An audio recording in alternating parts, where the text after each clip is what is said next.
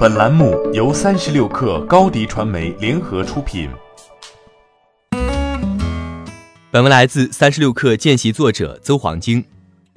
三十六氪获悉，近日北冰洋在其微信公众号上发文表示，推出子品牌北极有熊苏打气泡水，首发新品为百香果口味。在官方介绍中，这款苏打气泡水采用赤藓糖醇代糖。主打零糖、零脂肪、零卡路里，还将这三个标签印在产品外包装上。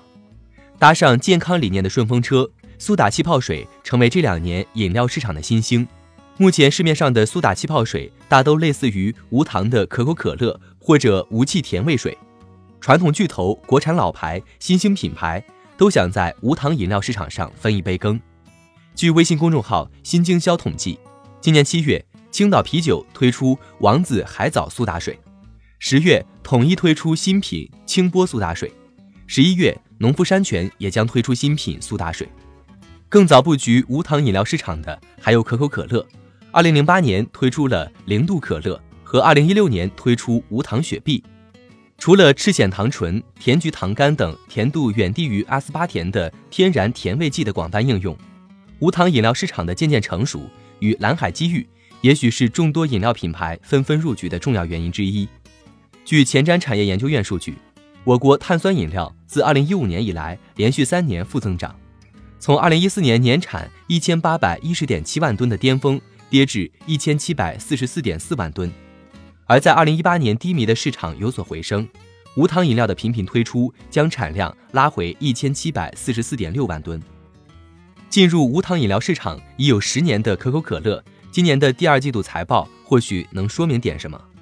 无糖版可口可乐零度已连续七个季度保持两位数增长。另外，糖税也在倒逼饮料厂商推出无糖或少糖饮料。据前瞻产业研究院统计，截至二零一九年七月，自二零一四年墨西哥成为首次征收糖税的国家以来，已有十三个国家对糖税征收做出了明确规定。我国虽然没有相关规定。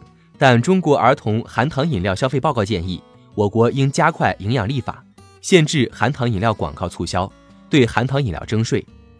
传统品牌如北冰洋、统一、农夫山泉具有独特的渠道优势，推出新品后能迅速将产品铺向全国。而像元气森林这类新兴品牌，则与如今遍布一二线城市的便利店通力合作，同时开辟线上渠道。但像苏打气泡水这类产品，可复制性较高。再加上电商渠道并非独有，可以预见的是，未来苏打气泡水市场将会更加拥挤。